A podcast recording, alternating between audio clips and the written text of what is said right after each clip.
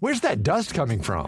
Still finding debris after vacuuming? Eufy X10 Pro Omni Robot Vacuum has 8,000 PA of powerful suction to remove debris deep in carpets. And it's totally hands free. Want to know more? Go to eufy.com. That's EUFY.com and discover X10 Pro Omni, the best in class all in one robot vacuum for only $799. Il est midi, bonjour, soyez les bienvenus. Je suis très heureux de vous retrouver malgré cette actualité très lourde. 12h14, c'est Midi News Weekend. Vous connaissez ce rendez-vous, deux heures d'information non-stop avec du direct, des reportages, des témoignages et des débats évidemment. Je présente l'équipe qui m'entoure dans quelques instants, mais tout de suite, tout de suite, le sommaire de notre première heure. À la une de cette première heure, Israël, Israël évidemment, et les raids israéliens qui se sont multipliés dans la bande de Gaza contre les terroristes du Hamas. C'est la troisième nuit consécutive que ces opérations sont menées par Tsahal. On fait le point complet avec nos équipes sur place et nos spécialistes. Élodie Huchard, notre spécialiste politique, sera également avec nous. On fera le tour d'horizon des réactions politiques en France, évidemment, puisqu'elles sont nombreuses. Et puis, l'ONU, de son côté, a réclamé hier une trêve humanitaire immédiate. Et puis de son côté, la France envoie aujourd'hui 54 tonnes d'aide humanitaire à Gaza, une aide acheminée par avion et qui sera confiée au Croissant Rouge égyptien. Et puis il y aura également un navire militaire qui est également envoyé. Il s'appelle le Tonnerre, le reportage dans cette première heure. Vous connaissez tout, ou presque. Tout de suite, c'est l'info. Et l'info, c'est avec Isabelle Piboulon ce samedi matin. Bonjour Isabelle. Bonjour Thierry, bonjour à tous. À la une, la manifestation pro-Palestine prévue cet après-midi à Paris a été interdite jeudi par le préfet de police. Des associations ont saisi le tribunal administratif pour contester cette interdiction. Laurent Nunez justifie sa décision en raison de propos antisémites tenus par les organisateurs. Certains soutiendraient les actes du Hamas. Maëva Lamy. Dans le viseur de Laurent Nunez, plusieurs associations. Le préfet de police cite d'abord la coordination des appels pour une paix juste au Proche-Orient, également nommée Euro-Palestine. À plusieurs reprises, cet organisme a été accusé de conspirationnisme et d'antisémitisme. En 2004, on retrouve sur sa liste aux européennes le polémiste Dieudonné, une liste soutenue par Alain Soral. Sa fondatrice, la militante Olivia Zemmour, a elle-même été plusieurs fois poursuivie par la justice pour ses appels à boycotter Israël. Laurent Nunez cite également la représentation en France du Front de libération de la Palestine, un groupement placé sur la liste officielle des organisations terroristes par le Canada et les États-Unis. Enfin, dernier organisme cité par Laurent Nunez, le NPA, nouveau parti anticapitaliste, visé par une enquête pour apologie du terrorisme depuis son communiqué qualifiant l'offensive du Hamas d'acte de résistance. Des chiffres préoccupants depuis le 7 octobre et l'embrasement du conflit entre Israël et le Hamas. Le nombre d'actes antisémites explose en France, conduisant à plusieurs centaines d'interpellations. Une recrudescence qui témoigne d'un climat hostile à l'égard de la communauté juive. Les détails avec Maxime Leguet. Depuis l'attaque du Hamas en Israël, les répercussions sur la communauté juive se font ressentir en France. Depuis le 7 octobre, nous avons recensé 719 événements ou incidents antisémites. Peut-être parce qu'il y a davantage de policiers et de gendarmes sur le terrain. Il y a eu aussi beaucoup d'interpellations. Nous en sommes à 389 interpellations en lien avec ces incidents. En 2022, le ministère de l'Intérieur recensait 436 actes antisémites sur l'ensemble de l'année. Des chiffres qui ont déjà presque doublé en seulement trois semaines. Une recrudescence et des chiffres inquiétants qui témoignent d'une atmosphère hostile à l'égard des Juifs. Ce climat est lourd et nous sommes toujours dans, la crainte parce que nous savons que euh, là, nous parlons d'actes euh, antisémites, c'est toujours grave. Nous parlons d'une explosion aussi sur les réseaux avec des multiples signalements à la plateforme Pharos, mais nous savons aussi qu'il y a souvent des passages à l'acte plus graves. Avec près de 600 000 juifs, la France dispose de la plus grande communauté juive en Europe. À Bélabre, dans l'Indre, certains habitants sont vent debout contre l'installation future d'un centre d'accueil pour demandeurs d'asile. Installation votée en conseil municipal, mais sans concertation avec les citoyens qui ont choisi de manifester pour exprimer leur colère. Écoutez la présidente de l'Union Bélabraise. Nous avons souhaité pouvoir manifester dès aujourd'hui, mais nous avons également fait la demande du maintien de l'arrêté préfectoral des, euh, des, personnes favorables à l'installation du centre de demandeurs d'asile, parce que c'est vrai que euh, leur démarche est souvent dans, une démarche de trouble à l'ordre public, et nous souhaitions euh, réellement pouvoir manifester et s'exprimer dans, le calme et la bienveillance, comme on l'a toujours privilégié. On a eu gain de cause et nous étions vraiment ravis. On, on a eu l'impression de fêter un peu une Coupe du Monde de foot en France quand on a appris cette décision. Et puis cette polémique à Lyon, le maire écologiste a inauguré cette semaine une mosquée tout en refusant de participer aux vœux des échevins dans la basilique de Fourvière, une tradition toujours honorée par les maires lyonnais. Sur les réseaux sociaux, Grégory Doucet se défend, assurant respecter la laïcité. Les explications de Mathieu Devez. Mercredi dernier, le maire de Lyon, Grégory Doucet, coupe le ruban pour inaugurer la mosquée de Gerland. Un choix qui crée immédiatement la polémique. Certains élus de l'opposition lui reprochent une perception de la laïcité à géométrie variable. Il souligne que depuis son élection, Grégory Doucet refuse de participer aux vœux des échevins, une messe traditionnelle de la ville de Lyon. Grégory Doucet est, incohérent euh, quand, si vous voulez, d'une part, il refuse de rentrer dans une basilique euh, gérée par la communauté chrétienne, et que d'autre part, il accepte de rentrer dans une mosquée gérée par la communauté musulmane. Mais enfin, euh, non à, à, une communauté ou oui à l'autre quand on est le premier élu de la ville, d'une grande ville comme Lyon, on traite l'ensemble des citoyens de la même manière avec équité, égalité et fraternité, bien sûr. En réponse, le maire de Lyon dit s'en tenir à la stricte loi sur la laïcité et cite les deux premiers articles de la loi de 1905 sur la séparation des églises et de l'État. Article 1. La République assure la liberté de conscience. Elle garantit le libre exercice des cultes. Il m'importe que des fidèles, quelle que soit leur foi, puissent la pratiquer dans des conditions dignes. J'assiste ici à une inauguration de lieux de culte avec l'État. Article 2. La République ne reconnaît aucun culte. Mon rôle d'élu de la République n'est pas de prendre part à une cérémonie religieuse, quelle que soit sa nature. Depuis trois ans, d'autres personnalités lyonnaises ont donc pris le relais pour participer aux vœux des échevins. C'est la fin de ce journal. Tout de suite, euh, Midi News Weekend avec vous, Thierry. Merci beaucoup, ma chère Isabelle. On retrouve dans 30 minutes. Le rendez-vous est pris. Allez, Midi News Weekend, c'est parti. Nous sommes ensemble jusqu'à 14h pour commenter cette actualité. J'accueille avec beaucoup de plaisir une fidèle de l'émission, Naïma M. Fadel, essayiste. Soyez la bienvenue. Bonjour, Thierry. Euh, notre ami Amine El Bailly, juriste en droit public, lui aussi un fidèle de l'émission. Karine Zeribi, ancien député européen, qui devient très fidèle de Mini News Weekend. Ça me fait très plaisir. Soyez le bienvenu. Allez, on commence évidemment par ce que j'évoquais dans le sommaire, trois semaines jour pour jour après le début de la guerre. La riposte d'Israël contre le Hamas s'intensifie donc. Les frappes sur Gaza, on le voit sur ces images, ont augmenté de manière très très significative. Selon l'armée israélienne, c'est dû encore pour la troisième fois consécutive. Tsahal a mené une incursion terrestre au nord de l'enclave palestinienne. Explication, Corentin Bouillot. L'obscurité de la nuit brisé par la lumière des bombardements.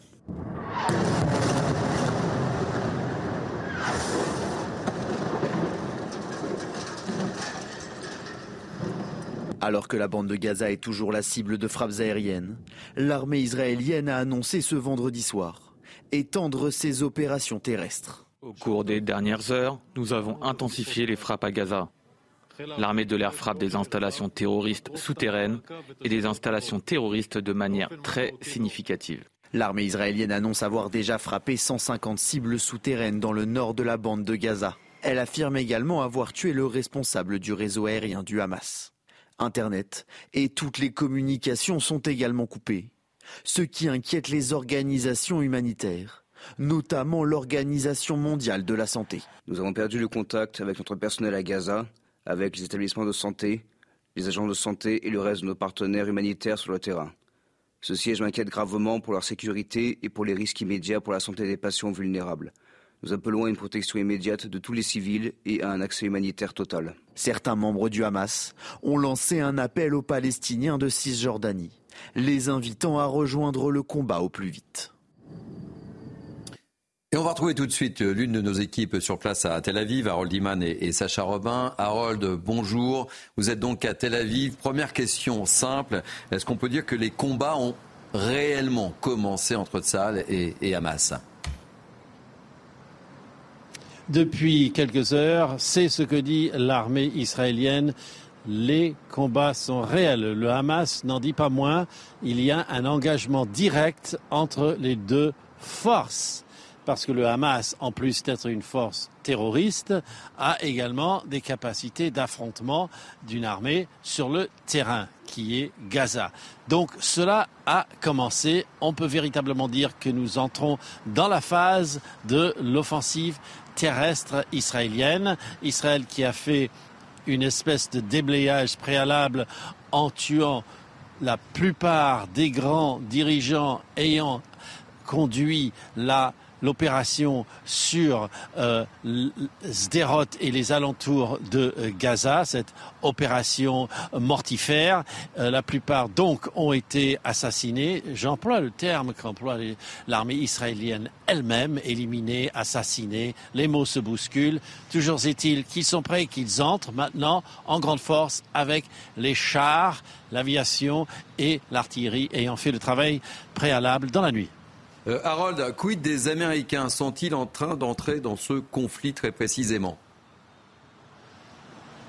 Alors c'est très intéressant de poser la question de cette façon, puisque il y a une flotte de 20 navires de guerre américains au large d'où je suis, et avec deux porte-avions et un navire de commandement. Donc, évidemment, donc les capacités aériennes énormes. Et il y a des Américains en Syrie, et il y a des Américains en Irak et ces navires ont tiré sur le Hezbollah au Liban, sur des éléments de garde révolutionnaire en Syrie et sur des éléments irakiens pro-iraniens depuis les airs, tant depuis cette flotte qui est au large d'où je suis que depuis le Golfe où il y a des éléments américains. Dernière question, euh, Harold. Quel est le rôle de l'Iran très précisément, puisque je vous pose la question, est-ce que l'Iran est, est, prêt à entrer dans, cette guerre avec les conséquences que l'on imagine derrière, évidemment, et, l'effet domino. C'est ce qu'on ne voudrait pas voir se produire, une entrée en guerre de l'Iran. Cependant, si les Américains sont là, c'est bien contre l'Iran et ses affidés, ses proxys, comme on dit, qui sont le Hezbollah et des milices chiites diverses, et des forces au Yémen, qui sont visés. Et donc les Américains, ils stoppent le Hezbollah, ils stoppent ces milices, ils stoppent ce que font les Houthis, cette milice pro-iranienne au Yémen, qui a essayé de tirer des missiles vers Eilat, cette ville du sud d'Israël, qui ont été interceptés par la flotte américaine en mer Rouge. Là, l'Iran est en train de faire tout, sauf de faire la guerre directement lui-même. Et ça, les États-Unis ont tiré un trait rouge. Merci mon cher Harold. Je rappelle que vous êtes accompagné par Sacha Robin. On vous retrouvera tout à l'heure dans la deuxième heure de Mini News au week-end pour nous faire un, nouveau point sur cette situation. Réaction autour de, ce plateau. Karim Zeribi, euh, comment euh, réagissez-vous à cette euh, troisième nuit d'attaque d'Israël? Et on sera avec le général Bruno Clermont, consultant défense CNews, dans quelques instants, qui nous fera une analyse très technique justement de, cette tactique employée par, nos, par les Israéliens. Karim. Écoutez, moi j'ai été, euh, comme beaucoup d'entre nous, horrifié par la barbarie du, 7 octobre. Euh, je dois vous avouer que je suis euh, horrifié par la riposte israélienne qui se livre là à un massacre des populations civiles palestiniennes. Je trouve que la riposte n'est pas du tout ciblée contre l'ennemi qui est visé, qui est le Hamas ce mouvement terroriste qui a fait état de barbarie le 7 octobre. Et j'ai le sentiment que c'est une vengeance envers le peuple palestinien. Je trouve ça dramatique, dramatique. On vit euh, un massacre en temps réel euh, avec euh, l'impunité la plus totale, des résolutions du Conseil de sécurité qui ne sont pas respectées. L'ONU a appelé un cessez-le-feu avec, je crois, plus de 120 mm. pays qui On en parlera tout à l'heure, oui. sont prononcés, 14 contre et 45 abstentions, mais quand même, large majorité, 120 pays qui se sont prononcés pour un cessez-le-feu. Il faut arrêter cette folie, quoi. Je veux dire, on va quoi? On va éradiquer le peuple palestinien sous prétexte de se venger du, du, du Hamas? La cible, c'est le Hamas ou c'est le peuple palestinien? Je veux dire, à un moment donné, moi, je suis outré de la disproportion euh, donc, euh, dans la manière. Cette guerre. Mais on savait qu'Israël allait euh, répliquer. Quand vous entendez ça, qui vous dit ce n'est que le début, mais est-ce qu'on veut arriver où? On veut quoi? Éradiquer le peuple palestinien? C'est ça l'objectif Ou c'est combattre le Hamas? Revenons à, à l'objectif premier c'est combattre le Hamas. Ce sera long. Il faut que ce soit ciblé, chirurgical. Donc c'est par du renseignement à l'échelle internationale. Mhm. Oui, cette guerre doit être menée contre le terrorisme, mais pas contre le peuple palestinien. Or là, j'ai le sentiment que tout est permis. C'est dramatique, c'est l'horreur de mon point de vue. Naïm, euh, Karim Zeribi, Naïm Fadel. Et ensuite, on trouve le, général Bruno Clermont pour euh, ses éclairages sur la tactique employée par, par Israël. En fait, c'est une tragédie. C'est une tragédie et euh, pas être euh, insensible à toutes ces vies humaines. C'est une tragédie qui est la conséquence, il faut le rappeler aussi, d'une attaque terroriste qui est à l'échelle d'Israël, c'est 30 Bataclan. Il faut le, faut le mmh. dire. Il faut aussi rappeler qu'aujourd'hui, le Hamas prend en otage la population gazaoui, l'empêche même de se déplacer dans les zones mhm. qui ont été indiquées par, euh, par Tzal. Il euh, déconfle les pneus, il, euh, il les menace, etc. Donc clairement, le Hamas prend aussi en otage les Gazaouis, en plus des otages israéliens. Effectivement, il faudrait euh, pouvoir avoir une trêve humanitaire parce mhm. qu'on ne peut pas se mettre, nous, des démocraties, l'Occident, au même niveau que le Hamas. Et c'est pour ça que je rejoins le président de la République qui n'a de cesse d'appeler à ce qu'il y ait, excusez le mot, mais c'est ce que je pense aussi, de la retenue de la mhm. part d'Israël, qui, il faut le reconnaître, a subi quand même, ces populations a subi un massacre ignoble avec des atrocités commises sur la population euh, civile israélienne, sur des enfants, des femmes, des vieillards. C'est innominable, c'est ignoble. Mais, excusez-moi, je crois qu'on ne peut pas assister aussi à ce que des vies humaines aujourd'hui soient aussi malheureusement perdues du fait aussi, encore une fois, euh, du Hamas et de la réaction, il faut le dire, d'Israël. Karim Zeribi, euh, réponse très, rapide. Euh, Karim Zeribi, euh, Amine Elbaï, pardon, pardonnez-moi, on parlait en même temps dans, mon oreillette. Amine, quelle est votre réaction? Israël a évidemment le droit de se défendre, je crois même le devoir de protéger sa population, à condition bien évidemment d'avoir une réaction proportionnée euh, face à la menace, la menace terroriste. Euh, on a vu les images du 7 octobre qui ont effrayé euh, le monde, l'Europe, la France. bien évidemment, avoir une pensée pour l'ensemble des victimes des atrocités du Hamas, qui est une organisation terroriste. Mais aussi avoir évidemment une pensée mmh. pour les populations civiles palestiniennes. Alors, ça a frappé 150 cibles souterraines. je crois qu'il y a peut-être, peut-être, une erreur stratégique de la part du gouvernement israélien. Euh, pour quelle raison? Euh, Parce qu'aujourd'hui, nous sommes arrivés à un point culminant, à un point clé euh, dans ce conflit israélo-palestinien, c'est la libération des 200 otages, dont les otages français. Où se trouvent les otages Essentiellement dans les tunnels creusés mmh. par le Hamas. Et donc, évidemment, moi j'ai peur, et je partage d'ailleurs l'émotion exprimée ce matin par les familles euh, des otages. On en parlera évidemment. on aura des, évidemment peur. On aura des familles en témoignage évidemment. Mais je crois que c'est extrêmement intéressant. Moi, mes pensées vont d'abord pour les familles des otages et toute l'action politique euh, de la France, euh, du gouvernement et des nations d'Europe, c'est de mettre en, œuvre notre diplomatie pour obtenir au moins une trêve, une trêve, mhm. pour enfin libérer, bien évidemment, les otages et aussi protéger, protéger euh, nos, euh, euh, nos forces humanitaires qui interviennent d'ailleurs pour porter secours et assistance aux populations civiles. Israël a le droit de se défendre, à condition bien évidemment que l'intervention d'Israël soit proportionnée. Et moi aujourd'hui, je, ressens également la même souffrance mmh. pour les 200, 2665 enfants palestiniens et pour les populations civiles palestiniennes qui n'ont pas été épargnées euh, par euh, la riposte. La riposte, elle est nécessaire, mais elle doit évidemment être proportionnée. On va retrouver tout de suite le général Bruno Clermont, qui est notre consultant défense de CNews, que vous connaissez bien. Bonjour, euh, mon général. quel regard portez-vous sur la tactique d'Israël qui a, semble-t-il, ciblé le réseau souterrain dont parlait Amin Elbaï? Je vais répondre à cette question, mais auparavant, j'aurais aimé euh, ce qui a été dit auparavant et rappeler que, que si euh, les Palestiniens sont bombardés aujourd'hui, euh, c'est parce que le Hamas s'en sert comme bouclier humain de manière extrêmement performante, mais également que les deux, pays que sont l'Égypte et la, Palestine ne veulent pas ouvrir les portes pour que les habitants de Gaza puissent quitter la zone. donc on est quand même dans une situation dans laquelle les responsabilités doivent être étudiées finement. En ce qui concerne la tactique, euh, on assiste effectivement à une nouvelle phase de l'opération avec une dimension terrestre qui prend de l'importance. Alors pas l'offensive terrestre massive à laquelle on pouvait s'attendre, mais ce qu'ils appellent des raids éclairs. Euh, depuis trois nuits. Le dernier raid, d'ailleurs, il a duré euh, presque 11 heures, là, les opérations qui ont été menées cette nuit, avec une cinquantaine de chars, de véhicules blindés, d'artillerie, ce qu'on appelle un groupe tactique interarmes qui a mené des opérations de contact. Été précisé également par le Hamas. Il y a eu des combats directs euh, au sol d'infanterie entre ce groupe israélien et le groupe du Hamas. Grosso modo, ça a deux guerres à mener, la guerre en surface et la guerre souterraine.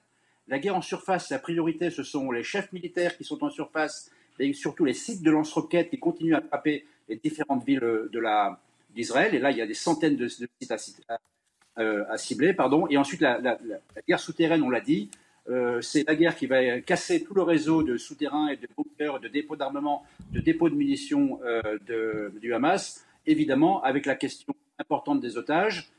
Dernier point sur la stratégie actuelle euh, pratiquée par Tsahal. On le voit bien avec la démonstration qui a été faite de, l'usage du, grand hôpital, du plus grand hôpital de Gaza qui sert en fait d'abri euh, à, l'état-major euh, des brigades Al-Qassam qui dirige l'ensemble des opérations, puisqu'elles se sont installées dans les souterrains en dessous de l'hôpital, elles ont creusé des bunkers sous l'hôpital. Donc ce type d'objectif, euh, ne peut, pas ne, peut pas le détruire par, les airs. Donc la raison pour laquelle Sal doit lancer une opération terrestre, c'est euh, d'abord pour être capable d'éliminer, de couper la tête des, du Hamas et, des brigades Al-Qassam en particulier qui se protège euh, des civils. Et évidemment, on ne va pas libérer des otages en tirant des bombes. Donc il va bien falloir envoyer des opérations spéciales avec des combattants au sol et, se battre, y compris dans les, souterrains, pour récupérer le, maximum d'otages possible. On sait très bien qu'ils ne pourront pas récupérer tous les otages. Euh, Israël va poursuivre des, attaques de, la sorte dans les, dans les prochains jours, euh, cette nuit, cet après-midi. quel est votre regard, mon général? Moi, mon sentiment que cette tactique de, raid éclair euh, qui permet euh, d'éliminer des poches de résistance, de faire du renseignement, tout en accompagnement avec des bombardements aériens, elle peut durer encore quelques jours avant qu'une opération plus importante ne se lance. Mais euh, ça va dépendre. Et là, vous savez, les, personne n'a fait ce type de guerre. Donc, on apprend tous de ce qui se passe. Également, les Israéliens apprennent ce qui se passe. Ils vont tirer le son de chacun des raids qu'ils vont mener pour savoir quelle sera l'étape d'après de l'opération. C'est l'opération qu'ils sont en train de bâtir en fonction des résultats qu'ils obtiennent, à la fois dans la première campagne aérienne qui a eu depuis trois semaines, mais également dans les premières opérations terrestres qui ont lieu, en particulier s'agissant de la collecte du renseignement et de la position des otages. Merci euh, beaucoup, mon général, euh, général Bruno Clermont, consultant euh, défense CNews. On vous retrouvera dans le courant de, cette émission, évidemment, et vos éclairages sont toujours très pertinent. Merci beaucoup. On va marquer une première pause si vous le voulez bien. On évoquera en retour de, publicité, justement, on l'évoquait, la position de l'ONU. On regardera avec Elodie Huchard, notre spécialiste politique, les réactions politiques en France. Beaucoup du côté de LFI. Ça suscitera, je pense, un certain nombre de, réactions. Et puis beaucoup de témoignages durant ces deux heures. Euh, on s'y engage, évidemment. On vous donnera la, parole. Et on sera avec Pascal Petrel, qui est un, avocat franco-israélien et qui nous dira comment il a, il a vécu cette, cette nouvelle nuit euh, d'attaque. A tout de suite, c'est sur CNews que ça se passe. Il est 12h30. Merci de nous accueillir chez vous. C'est Midi News Weekend jusqu'à 14h. Tout de suite, un point sur l'information avec Isabelle Piboulot. Dans le nord de l'Égypte, un carambolage a fait au moins 35 morts et 53 blessés. L'accident s'est produit sur la route reliant le Caire à Alexandrie. De nombreux véhicules ont été impliqués. Un camion, un bus et un minibus ont été carbonisés, ainsi que plusieurs voitures. Les accidents de la circulation sont fréquents en Égypte, où les routes sont souvent mal entretenues et le code de la route peu respecté. Pas d'évolution pour la dette de la France. Après Moody's la semaine dernière, l'agence de notation américaine Fitch attribue l'une des meilleures notes possibles au pays, signe que l'Hexagone reste très crédible aux yeux des marchés. Mais Fitch juge que la trajectoire de désendettement est limitée. Bruno Le Maire s'est dit totalement déterminé à rétablir les finances publiques de la France. Et puis la finale de la dixième Coupe du Monde de rugby se tient ce soir à 21h sur la pelouse du Stade de France. Face à face entre deux titans, la Nouvelle-Zélande et l'Afrique du Sud, tenante du titre et en quête d'une quatrième couronne historique. Merci, ma chère Isabelle. Rendez-vous important pour les fans de rugby, effectivement, ce soir. Euh, petit pas de côté dans cette actualité un, peu lourde en ce, en samedi. Avec moi pour commenter l'actualité, Naïm Fadel, Karim Zerivi, Amin Elbaï. Elodie Huchard, journaliste politique CNews, qui nous a rejoint, puisque évidemment, on va commencer à nouveau par ces attaques euh, d'Israël euh, à Gaza. Et il y a eu un certain nombre de réactions politiques, on les verra avec vous. Évidemment, c'est traditionnel, mais priorité au direct. On va retrouver euh, Pascal Petrel, qui est avocat franco-israélien à Tel Aviv. Bonjour Pascal Petrel, ce n'est pas la première fois qu'on vous interroge sur l'antenne de, de CNews. je voulais savoir comment vous avez vécu cette troisième nuit d'attaque d'Israël sur la terre de Gaza. Alors, euh, comme j'habite à Tel Aviv, je ne suis pas directement concerné par euh, ce qui se passe dans le sud du pays, euh, mais au préalable, j'aimerais quand même, par rapport à tout ce que j'entends, rétablir une vérité, comme l'a d'ailleurs souligné notre représentant à l'ONU hier. Israël a la légitimité de faire la guerre par rapport à ce qui s'est passé et elle n'arrêtera pas par rapport à des, des, commentaires que je peux voir, puisque, comme l'a dit justement Michel Onfray cette semaine sur Europe 1, il s'agit d'une guerre de civilisation avec une organisation terroriste qui n'a aucune légitimité particulière. Une fois ce postulat fait, pourquoi effectivement les opérations sont intensifiées euh, Je dois vous rappeler que cette semaine, et en particulier les deux derniers jours, des, raquettes en nombre innombrable sont tombées sur tout le pays. Les deux derniers jours, Tel Aviv a été l'objet de multiples euh, tirs de, de, roquettes, y compris hier après-midi, euh, dans le cadre desquels un immeuble a été visé directement et les deux, les deux derniers étages ont été complètement détruits. Donc, euh, il n'y a pas de discussion possible sur la légitimité de l'État d'Israël à continuer ses opérations militaires. Et effectivement, elles se sont intensifiées parce qu'il y a aujourd'hui aussi une autre question euh, qui est, euh, qui est pendante dans le cadre de ce conflit. C'est bien sûr exterminer cette organisation terroriste qu'est le Hamas. Je n'ai pas de terme particulier parce que si on n'avait pas d'État, il nous aurait peut-être exterminés. Et deuxième chose, il s'agit de libérer les otages, puisqu'effectivement, euh, le Hamas se, se fait un chantage monstrueux euh, il aurait tout à fait la possibilité, même sans euh, État qui mène le jeu des négociations, de libérer immédiatement tous les otages, ce qu'il ne fait pas parce qu'effectivement, il en fait on va dire, une, monnaie d'échange dans ces tractations pour essayer effectivement de se maintenir. Donc je, euh, suis effectivement un petit peu euh, remonté par rapport à tout ce que j'entends, mais c'est la réalité de la situation. Et Pascal, vous, vous évoquez la, la, situation évidemment des, otages auxquels on, pense tous, et il y a une vraie mobilisation qui a lieu euh, ce matin en Israël justement sur ces attaques. A une contestation et, et, des familles d'otages qui demandent des comptes au ministre de l'Intérieur, entre autres lui poser une question. Alors, effectivement, les, ben, ça fait déjà euh, plusieurs, euh, plusieurs jours hein, que les, les, familles sont installées à Kaplan euh, devant la Keria à Tel Aviv pour e-, exiger effectivement des explications. c'est vrai que la, il est difficile pour le gouvernement, euh, de, on va dire, d'avoir une, une, gestion très facile du, du, du, problème, puisque euh, les otages sont euh, à Gaza enfermés dans les tunnels où se trouvent les commandants qui ont organisé toute l'opération de massacre d'Israël et qu'effectivement ils en feront une monnaie d'échange. Donc vous imaginez la difficulté qu'a le gouvernement d'Israël pour gérer la situation actuelle. Euh. Vous avez une question à, poser, euh, Amine euh, Elbaï. Oui, bonjour, maître Petrel. Je ne sais pas si vous êtes avocat français ou avocat en Israël, enfin je ne sais pas. Avocat franco-israélien. Les deux. Donc dans les, deux, barres, bon, bah, très bien. ça justifie une double légitimité démocratique. Vous comme moi, en fait, nous sommes deux hommes de loi, et donc nous sommes attachés au fondement de l'état de droit. Et j'entends d'ailleurs assez régulièrement qu'Israël est une démocratie, sans doute d'ailleurs la seule euh, sur un espace euh, limité. Euh, mais il y a quelque chose qui m'effraie, moi, dans, votre intervention, c'est qu'en fait, à aucun moment, vous ne parlez d'état de droit. C'est-à-dire qu'à aucun moment, vous nous dites euh, il faut que la justice intervienne. Euh, est-ce que vous pouvez nous dire, par exemple, des choses sur le processus judiciaire? Est-ce que vous appelez euh, plutôt que à entrer dans une désescalade militaire mm. au jugement, à la judiciarisation, évidemment, des, de, ceux qui ont commis ces horreurs le 7 octobre. Ce sont des horreurs. La réponse de, nous dire sur, ces, sur, la judiciarisation qui est quand même propre à l'état de droit et à la démocratie. C'est ça qui nous, qui nous intéresse aujourd'hui. La réponse de Pascal Pétrel. Mais je ne suis pas contre l'état de droit, mais l'état de droit avec une organisation terroriste. Allez-y, je vous en prie, Pascal. Quoi, la légitimité d'une organisation terroriste dans un état de droit?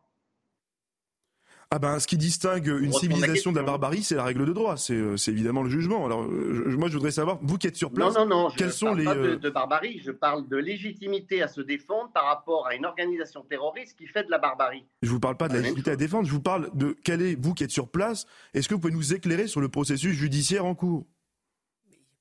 Dernière réponse, Pascal. Mais le processus judiciaire, il y, a, toujours effectivement euh, des actions qui peuvent être menées. Mais euh, rappelez-vous quand même qu'on est en guerre. C'est pas, c'est pas comme dans le passé où on était dans le cadre d'opérations de prévention. Nous sommes en guerre. Israël est en guerre. Merci beaucoup, Pascal Pétrel. Merci Ce qui prévaut, c'est le droit de la guerre. Merci euh, d'avoir accepté de témoigner une nouvelle fois sur le plateau de News Weekend. Je rappelle que vous êtes avocat franco-israélien une réaction très rapide, euh, Karim euh, Dommage que la ligne n'était pas terrible. Mm. J'aurais voulu continuer l'échange avec, euh, avec M. Petrel parce qu'il il a parlé du 7 octobre et de la barbarie. Mm. On est tous d'accord. Il a parlé de, de, la, de la légitime réponse qu'Israël devait apporter au terrorisme. On est d'accord. Il a évoqué les otages.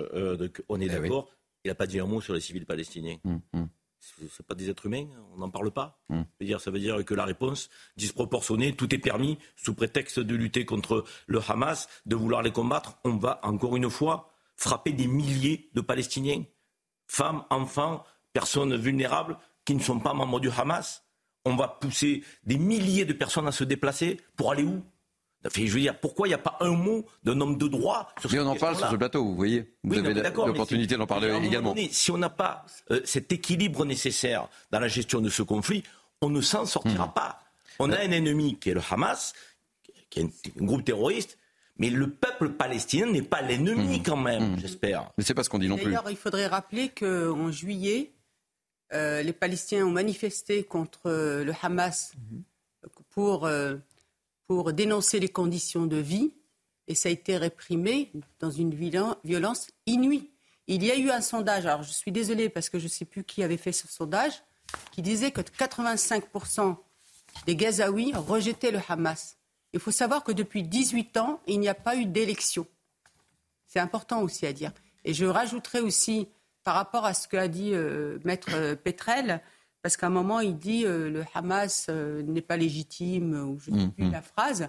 Mais je voudrais juste rappeler que le Hamas s'est créé en 1988, qu'en 2005, le Gaza a été confié au Fatah, et qu'en 2007, le Fatah a donné Gaza euh, au, Hamas avec, je suis désolée de le dire comme ça, et d'ailleurs même la rue aujourd'hui israélienne le, dit, c'est pour ça qu'il manifeste aussi contre Netanyahou, elle a été avec l'aval aussi de, du gouvernement israélien, qui n'a eu de cesse malheureusement de, de, dealer un peu avec ce Hamas en pensant que du coup, euh, bah, diviser pour mieux régner. Et puis comme il y avait des problèmes aussi de lien avec euh, l'autorité palestinienne, il faut aussi rappeler que c'est depuis 2000 que ces tunnels ont commencé à être construits.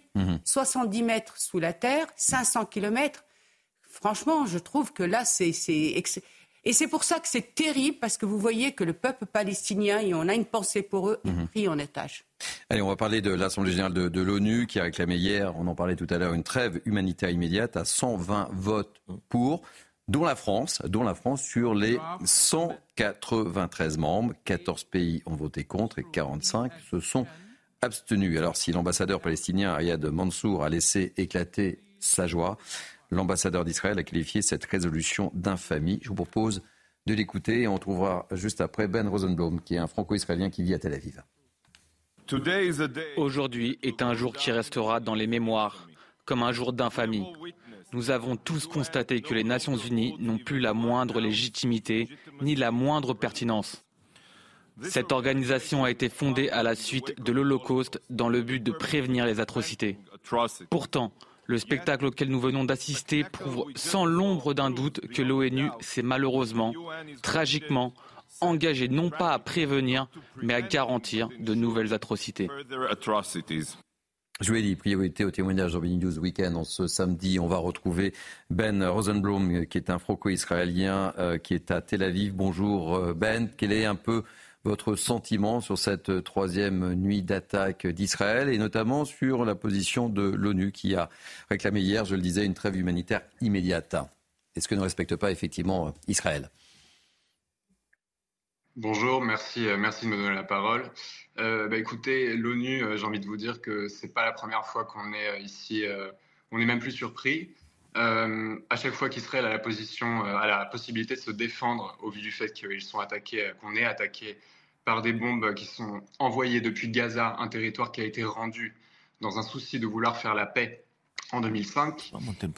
L'ONU s'empresse, de trouver des solutions pour voilà accuser Israël euh, sans faire euh, ni enquête. Euh, voilà, c'est toujours de, façon très biaisée, évidemment. Donc j'ai envie de vous dire que d'une certaine façon, voilà, il n'y a même plus de surprise à ce niveau-là. Pour ce qui est de l'attaque et pour ce qui est de ce qui se passe ici, bah, écoutez, comment vous dire Hier, il y, a eu pas mal de bombes qui sont tombées sur Tel Aviv. Enfin, il y a eu, des, alarmes qui, ont retenti à Tel Aviv avec une bombe qui est tombée. Euh, moi, il se trouve que j'étais à ce moment-là sur le toit d'un parking. Je peux vous dire que euh, c'est pas la première fois que j'entends des bombes là. Pour la première fois, j'ai flippé pour ma vie. Euh, donc euh, voilà, comment vous dire C'est c'est frustrant, si vous voulez, qu'on ait à vivre des massacres et qu'on en vienne tout de suite et, euh, comme d'habitude, si vous voulez, à, se poser la question de savoir pourquoi il faut toujours qu'on qu rentre dans un mouvement de militants pour dire tout simplement notre vérité. Ben, on a évidemment tous une, pensée pour euh, tous les otages. On l'évoquait euh, tout à l'heure avec mon précédent invité, Pascal Petrel, qui est un avocat franco-israélien. On a tous une pensée qui sont retenus, on le sait, dans, ces tunnels, entre autres. Et on sait qu'il y a une mobilisation également en, Israël face à ça. Et, certaines familles, on peut le comprendre, condamnent cette intervention, cette nouvelle intervention.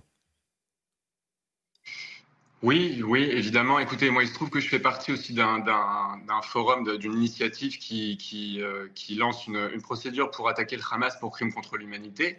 Euh, ça prendra le temps que ça prendra. Euh, et évidemment, ce qui est en train de se passer pour les otages, euh, voilà, on, on, est, on est tous, euh, on est tous, comment vous dire, c'est une immense émotion par rapport à ce qui est en train de se passer, par rapport aux otages.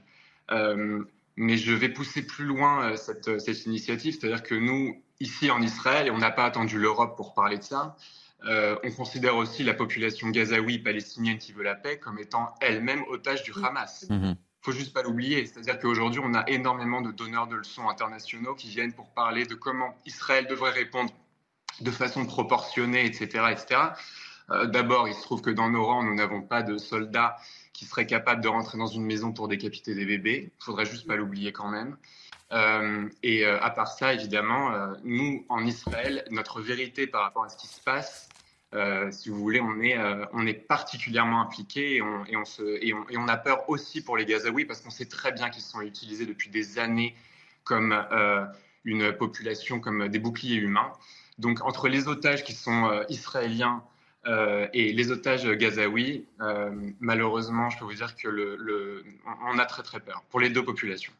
Merci beaucoup euh, Ben Rosenblum. Merci beaucoup d'avoir accepté de, de, témoigner dans Domini News Weekend. Je rappelle que vous êtes franco-israélien et que vous vivez à, à, Tel Aviv. Il nous reste euh, cinq minutes euh, pour évoquer avec vous, Élodie Huchard, un certain nombre de réactions politiques suite à cette troisième nuit euh, d'attaque israélienne. Des réactions assez nombreuses, plutôt du côté de LFI. Hein Uniquement, parce qu'il n'y a hein. pas de réaction. Elles ne sont pas nombreuses dans le reste du camp euh, politique. Du côté de Mathilde Panot, elle dit ceci le pire est en cours à Gaza, un nettoyage ethnique par des criminels, ceux qui ont soutenu inconditionnellement le gouvernement de Netanyahou, ceux qui ont lâchement refusé d'imposer le cessez-le-feu, tous auront une lourde responsabilité devant euh, l'histoire. Euh, même type de propos du côté de Jean-Luc Mélenchon.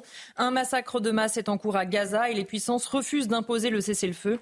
Ce moment de l'histoire est la honte à jamais pour les criminels qui le commettent, pour ceux qui les soutiennent inconditionnellement. Pour ceux qui laissent faire et pour ceux qui ont peur de protester, du côté de Thomas Porte, le député qui met en avant la photo de Yael Braun-Pivet avec la délégation qu'il avait accompagnée et cette légende, nous n'oublierons pas cette photo quand on sait à quel point la présidente de l'Assemblée nationale a été euh, victime de menaces et d'injures euh, antisémites. On voit que la France insoumise persiste et signe en tout cas et de nouveau euh, met une cible dans le dos de Yael Braun-Pivet et des députés qui l'ont accompagnée. Sandrine Rousseau, de son côté, ce qui se passe à Gaza est un massacre de grande ampleur de civils. À minima, nous sommes dans des crimes de guerre répétés. Elle demande la libération des otages, l'ouverture de la frontière égyptienne et le cessez-le-feu. Et puis une passe d'armes aujourd'hui entre Olivier Faure et Adrien Quatennens. Olivier Faure qui disait puisque tout le monde s'accorde à dire que la masse ne représente pas le peuple palestinien, qu'il est un groupe terroriste qui prend en otage sa propre population, alors le gouvernement israélien ne peut pas bombarder aveuglément les civils de Gaza. Cessez le feu avec ce hashtag Chaque vie compte, réponse Adrien Quatennens. Tu te réveilles à 1h du matin pour faire un numéro de déduction ridicule. Ah oui, j'oubliais, c'était le No Twitter Day.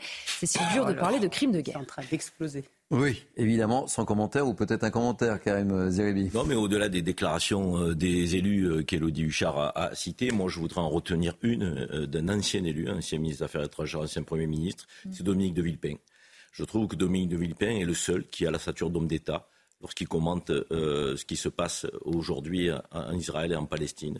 C'est une posture gaulienne, c'est une posture digne de la France, une voix forte qui condamne le mm. terrorisme, qui dit qu'il faut lutter. Euh, avec fermeté contre le terrorisme, mais qui dit aussi euh, qu'on ne peut pas faire euh, la guerre au peuple palestinien et qu'il faut aller vers une solution, une sortie, donc vers une approche plus politique que guerrière.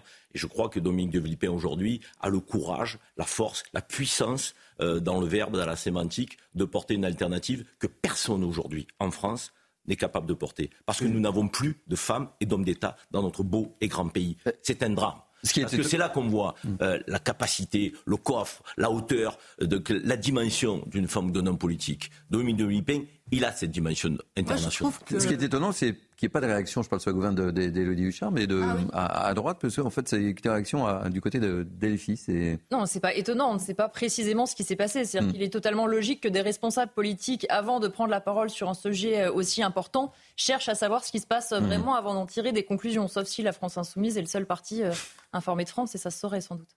Ça, c'est fait. Euh, Amine. Mais la réponse de la droite face aux caricatures de la France insoumise, ça doit être la dignité, ça doit être de prendre de la hauteur. C'est aussi respecter ces moments euh, euh, de deuil. La surenchère sécuritaire, Monsieur Cabane, n'apporte rien de bon. Je crois, pour ma part, que le gouvernement israélien a une très lourde responsabilité dans ce qui s'est passé. Quand vous avez un Premier ministre, Monsieur Benjamin Netanyahou, qui est quand même un Premier ministre d'extrême droite, euh, qui m'inspire aucune confiance, qui n'a pas été capable de protéger ses frontières spatiales, terrestres, maritimes face à une organisation terroriste connue, fichée, connue de tous les États d'Europe, il y a évidemment une responsabilité que le Premier ministre israélien doit assumer. D'ailleurs, c'est le peuple israélien lui-même qui euh, le demande et qui aujourd'hui s'insurge face à l'inaction du gouvernement israélien. C'est les affaires intérieures d'Israël. Mais il y a aussi quand même, je crois, une indignation sélective dans notre pays. Je pèse mes mots j'ai toujours condamné le Hamas, qui est une organisation terroriste. Nous, nous, sommes tous battus et nous avons tous dénoncé euh, le Hamas qui ne représente pas la cause palestinienne, qui ne représente pas l'armée conventionnelle d'un État de Palestine. Mais la droite, la droite chiracienne, la droite de Villepin, souhaite aujourd'hui une solution à deux États. Un État palestinien à côté d'un État israélien. Nous pouvons aussi avoir de la compassion lorsque 2665 enfants palestiniens meurent mmh. sous les bombes euh, israéliennes. Nous pouvons avoir aussi de la compassion euh, face à une colonisation en Cisjordanie. Il faut l'appeler, euh, il faut le nommer. La diplomatie française sous De Villepin, la diplomatie française sous Nicolas Sarkozy a toujours dénoncé la colonisation. Le rôle de la France, c'est celui d'obtenir un cessez-le-feu et de libérer les, otages, les otages français, hmm. c'est eux aujourd'hui qui nous intéressent. Et, pas la France insoumise et pas les caricatures de l'extrême gauche. Naïm Fadel, très rapidement, il nous reste 30 secondes. un peu parce que moi j'aurais bien voulu que ces gouvernements qui ont été cités puissent euh, avoir euh, euh, œuvré justement à une solution à deux États. Malheureusement, à un moment, c'est devenu complètement caduque. Et je voudrais souligner que c'est Trump, hein, d'ailleurs, qui a hmm. fait, Trump qui est souvent caricaturé qui a, euh, qui a fait les accords euh, d'Abraham. Moi, je voudrais deux choses. La première, c'est que Mélenchon est un pyromane. Mélenchon et ses sbires sont des pyromanes.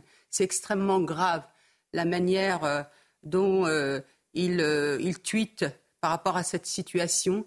Ils ont une, volonté, je pense, d'attiser, d'attiser en fait les flammes, d'appeler au mhm. chaos et à la révolution, puisque de toute façon, eux ne peuvent qu'exister dans, dans ce, chaos. Et puis la deuxième chose aussi que je voudrais dire, bah, écoutez, le président Macron a été extrêmement clair. Hmm. Euh, il a parlé notamment aux différents États concernés, c'est-à-dire euh, Israël, euh, l'autorité palestinienne, la Jordanie et l'Égypte, en parlant effectivement qu'il faut absolument s'attaquer, lutter contre l'organisation terroriste qui est le Hamas et œuvrer à la paix et notamment à la solution de deux États qui coexistent pacifiquement on en permettrait de développer cette région. On en parlera tout à l'heure en, deuxième heure, évidemment. Euh, merci, euh, Elodie Huchard, pour votre analyse. S'il y a d'autres réactions, vous connaissez euh, l'adresse. Vous revenez évidemment sur ce plateau. Euh, merci, Amine Elbaï, vous nous quittez. Merci à vous, je vous quitte. On se retrouve dans quelques instants et on sera avec Arnaud Klasfeld, avocat franco-israélien que vous connaissez tous et tous. Et, oui, un grand avocat. J'ai beaucoup de questions à lui poser. C'est la première bah, fois qu'il intervient sur notre antenne de, à l'occasion de de son conflit. On marque une pause, on se retrouve dans quelques instants. A tout de suite. Il est 13h, rebonjour. Merci de nous accueillir chez vous pour cette deuxième heure de Mini News Weekend. Vous voulez connaître le programme de cette deuxième heure? Eh bien, le voici. Voici le programme. À l'une toujours, la nouvelle attaque d'Israël depuis hier soir sur la bande de Gaza. Nouveau témoignage dans quelques instants évidemment. Nouveau point sur place avec nos envoyés spéciaux. Le Hamas, le Hamas qui est accusé de mener une guerre depuis les hôpitaux, se servant ainsi de sa population comme bouclier humain, accusation que dément le mouvement islamiste palestinien. On en parle et on évoque bien sûr, bien sûr, le sort des otages. On évoquera aussi cette manifestation pro-palestinienne prévue cet après-midi à Paris. Manifestation pour le moment interdite par le préfet de police Laurent Nunez. Le tribunal des référés du tribunal administratif de Paris doit examiner les recours contre cette interdiction. On sera sur place avec l'un de nos envoyés spéciaux pour prendre la température. Voilà pour le sommaire. Vous avez tout ou presque, mais tout de suite, place en info avec Isabelle Piboulot. Rebonjour Isabelle. Bonjour Thierry, bonjour à tous. À Arras, le 16 octobre dernier, un homme a été arrêté pour apologie du terrorisme. Selon le parquet, à l'issue de sa garde à vue, le jeune homme a été placé sous contrôle judiciaire. Le 6 février prochain, il comparaîtra devant le tribunal judiciaire d'Arras. On fait le point avec Célia Barotte du service police-justice. Selon nos informations, le suspect est âgé de 18 ans. Il est né en juillet 2005 à Arras. Il a été signalé pour un fait datant du 10 octobre, soit six jours avant son interpellation. Ce jour-là, il est allé au centre d'accueil pour jeunes et a dit à la responsable de la structure jeunesse qu'il était en cours de démarche pour faire son service militaire en Algérie et qu'après, il irait faire le djihad et tuer tous les juifs. Le jeune homme a également justifié les attentats contre Charlie Hebdo et contre Samuel Paty. Durant la perquisition, les enquêteurs n'ont pas trouvé de signes extérieurs de radicalisation, mais en garde à vue, euh, il a maintenu ses propos et dit vouloir une force armée pour défendre la communauté musulmane.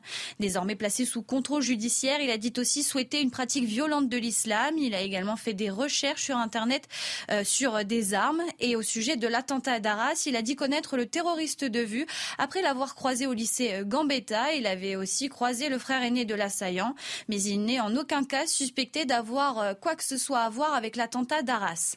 Enfin, dans les supports numériques saisis en perquisition, les enquêteurs ont trouvé une vidéo du 11 octobre, une vidéo qu'il n'avait pas publiée mais où disait vouloir s'en prendre aux juifs et faisant même cette déclaration, je cite, je vais tous vous décapiter, vive Ben Laden, vive Hitler, vive Saddam Hussein.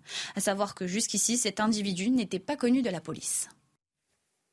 À Vélabre, dans l'Indre, certains habitants sont vent debout contre l'installation future d'un centre d'accueil pour demandeurs d'asile.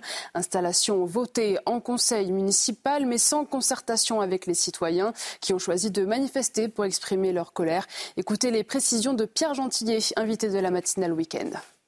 Bélarbre, il faut bien qu'on comprenne, c'est un petit village d'à peine 900 habitants dans l'Indre, qui est loin de tout bassin d'emploi, qui n'est pas desservi par le bus, qui n'est pas desservi par le train, et on va installer 30 migrants dans le centre de ce village. D'accord? Les gens n'ont pas été consultés sur ça. On a demandé un référendum au maire, une pétition a circulé, elle a recueilli 400 signatures. 400 signatures. Le maire n'en a cure. Le maire n'écoute pas et ne fait pas droit à nos arguments. Donc nous, on va continuer à manifester, on va continuer à faire valoir valoir notre position. Et je le dis aussi, il y a un sujet national parce que encore une fois, on nous dit c'est juste 20, c'est juste 30 migrants.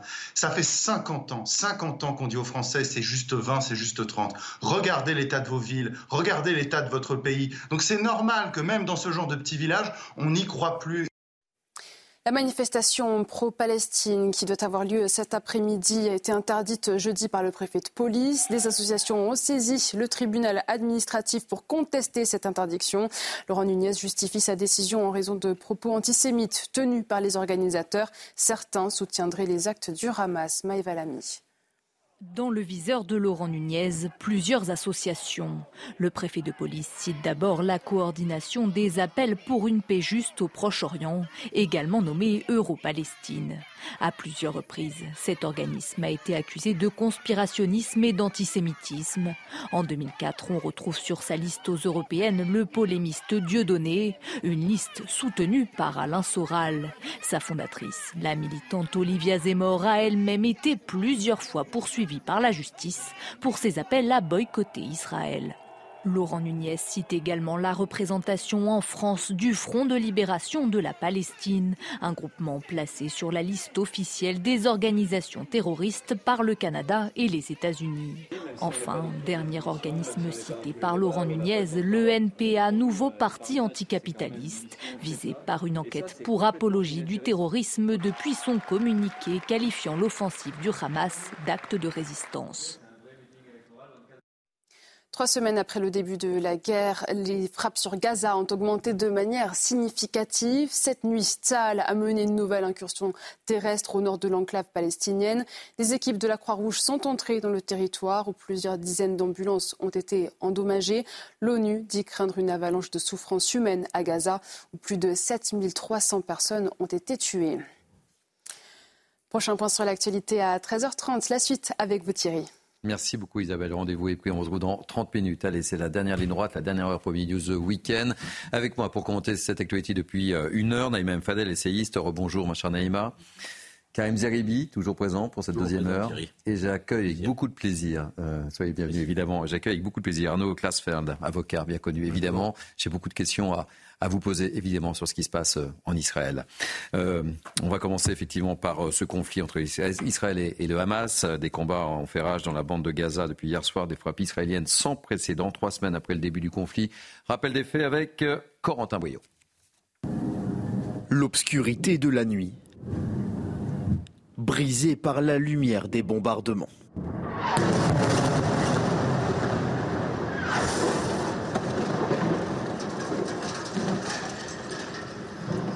Alors que la bande de Gaza est toujours la cible de frappes aériennes, l'armée israélienne a annoncé ce vendredi soir étendre ses opérations terrestres. Au cours des dernières heures, nous avons intensifié les frappes à Gaza. L'armée de l'air frappe des installations terroristes souterraines et des installations terroristes de manière très significative. L'armée israélienne annonce avoir déjà frappé 150 cibles souterraines dans le nord de la bande de Gaza. Elle affirme également avoir tué le responsable du réseau aérien du Hamas. Internet et toutes les communications sont également coupées, ce qui inquiète les organisations humanitaires, notamment l'Organisation mondiale de la santé. Nous avons perdu le contact avec notre personnel à Gaza, avec les établissements de santé, les agents de santé et le reste de nos partenaires humanitaires sur le terrain. Ce siège m'inquiète gravement pour leur sécurité et pour les risques immédiats pour la santé des patients vulnérables. Nous appelons à une protection immédiate de tous les civils et à un accès humanitaire total. Certains membres du Hamas ont lancé un appel aux Palestiniens de Cisjordanie, les invitant à rejoindre le combat au plus vite. Et on retrouve à nouveau euh, depuis euh, Tel Aviv l'une de nos équipes d'envoyés spéciaux, Harold Iman et, Sacha Robin. Rebonjour Harold Iman. Quelles sont les dernières informations en votre possession depuis cette attaque euh, effectuée depuis hier soir par les Israéliens sur Gaza? Alors tellement on parle de euh, l'assaut définitif israélien sur Gaza City, celui qu'on attendait depuis si longtemps, qui semble être en cours, qu'on oublierait presque que le Hamas continue de tirer sur le reste d'Israël. Et pas plus tard qu'il y a cinq minutes, nous avons entendu des détonations au-dessus du sud de la ville de Tel Aviv. Donc, pour rappeler que le Hamas tire encore et toujours depuis Gaza, ainsi que son allié le djihad islamique, ainsi que les Hezbollah dans le nord, enfin dans le sud du Liban, c'est-à-dire dans le nord d'Israël. Ils tirent sur cette zone et que cette zone du nord d'Israël est déjà évacuée, ainsi que toute la zone autour de Gaza. Il y a plusieurs centaines de milliers de déplacés en Israël qui sont dans des gymnases, qui sont dans des hôtels ou chez de la famille. Donc, oui, il y a le combat qui a été euh, engagé entre le Hamas et Tsahal dans la bande de Gaza. Sous quelle forme Nous n'avons pas beaucoup de détails. Nous savons que beaucoup de bombardements ont eu lieu au préalable. Nous savons que Tsahal estime que le commandement central du Hamas est situé sous l'hôpital Shifa, qui est au centre de Gaza City. Il ne s'agit pas de l'hôpital qui a connu l'explosion il y a quelques jours, Al-Ali. Et nous savons aussi que euh, les Israéliens sont sur le qui-vive dans le nord et en Cisjordanie, mais que ces deux fronts ne bougent pas de manière significative. Merci Harold Diman. Vous êtes accompagné par Sacha Robin. Vous étiez en direct depuis Tel Aviv. Et cette information qui vient de tomber, on en parlait tout à l'heure sur cette manifestation pro-palestinienne qui doit se tenir euh, cet après-midi à Paris, eh bien, le tribunal administratif a confirmé l'interdiction de la préfecture de police alors que l'on voit sur ces images une manifestation pro-palestinienne qui se déroule actuellement à Londres. On reviendra dans, quelques instants évidemment sur cette euh, manifestation interdite. Mais euh, nous sommes avec euh, Arnaud Klarsfeld. Merci euh, d'avoir accepté d'être l'un News The Weekend. première question, quelle est votre réaction? C'est la troisième nuit d'attaque d'Israël sur, sur Gaza. Quelle est votre réaction, Arnaud Klarsfeld Israël n'avait pas le choix. C'est le Hamas qui a déclenché les, offensives en tirant des milliers de missiles sur Israël. Premièrement, en rentrant en Israël et en commettant des massacres comme les Einsatzgruppen pouvaient en commettre en 1941 sur les terres d'Ukraine ou de, ou de Biélorussie, éventrant des femmes. Bon, J'ai pas besoin de revenir, mhm. les téléspectateurs savent très bien. Donc Israël n'a pas le choix que de, que de réagir. Tout État aurait réagi de la même façon. Israël a prévenu la population deux semaines à l'avance, ce que n'ont pas fait les Anglais à Dresde, ce que hmm. n'ont pas fait les Américains ailleurs, euh, ce que n'ont pas fait d'ailleurs les Anglais en bombardant les usines Renault pas loin d'ici, en causant des centaines de morts français. Donc Israël ne peut pas laisser cette menace perdurer. Israël ne peut pas bombarder indistinctement. Mais Israël ne peut pas ne pas réagir et Israël veut récupérer les otages et veut que le Hamas soit démantelé et que les, le site de, sites de lancement de roquettes soient détruits et que le la branche militaire du Hamas soit mise hors d'état de nuire, au moins pour un, pour un certain temps, tant qu'il n'y aura pas la paix.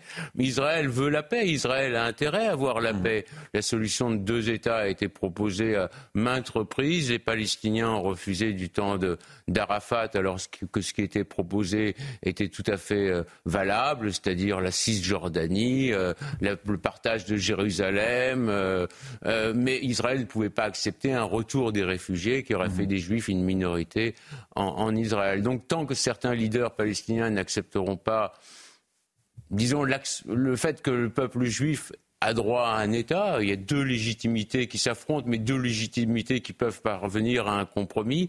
Tant que ces leaders ne l'accepteront pas, il y aura des situations de crise comme celle-ci. Mais pour l'instant, Israël est un État puissant. Il ne joue pas sa survie, mais il est obligé de réagir, sinon l'État s'effiloche. Puisque vous voyez bien que tout le sud d'Israël est évacué, tout le nord d'Israël est évacué.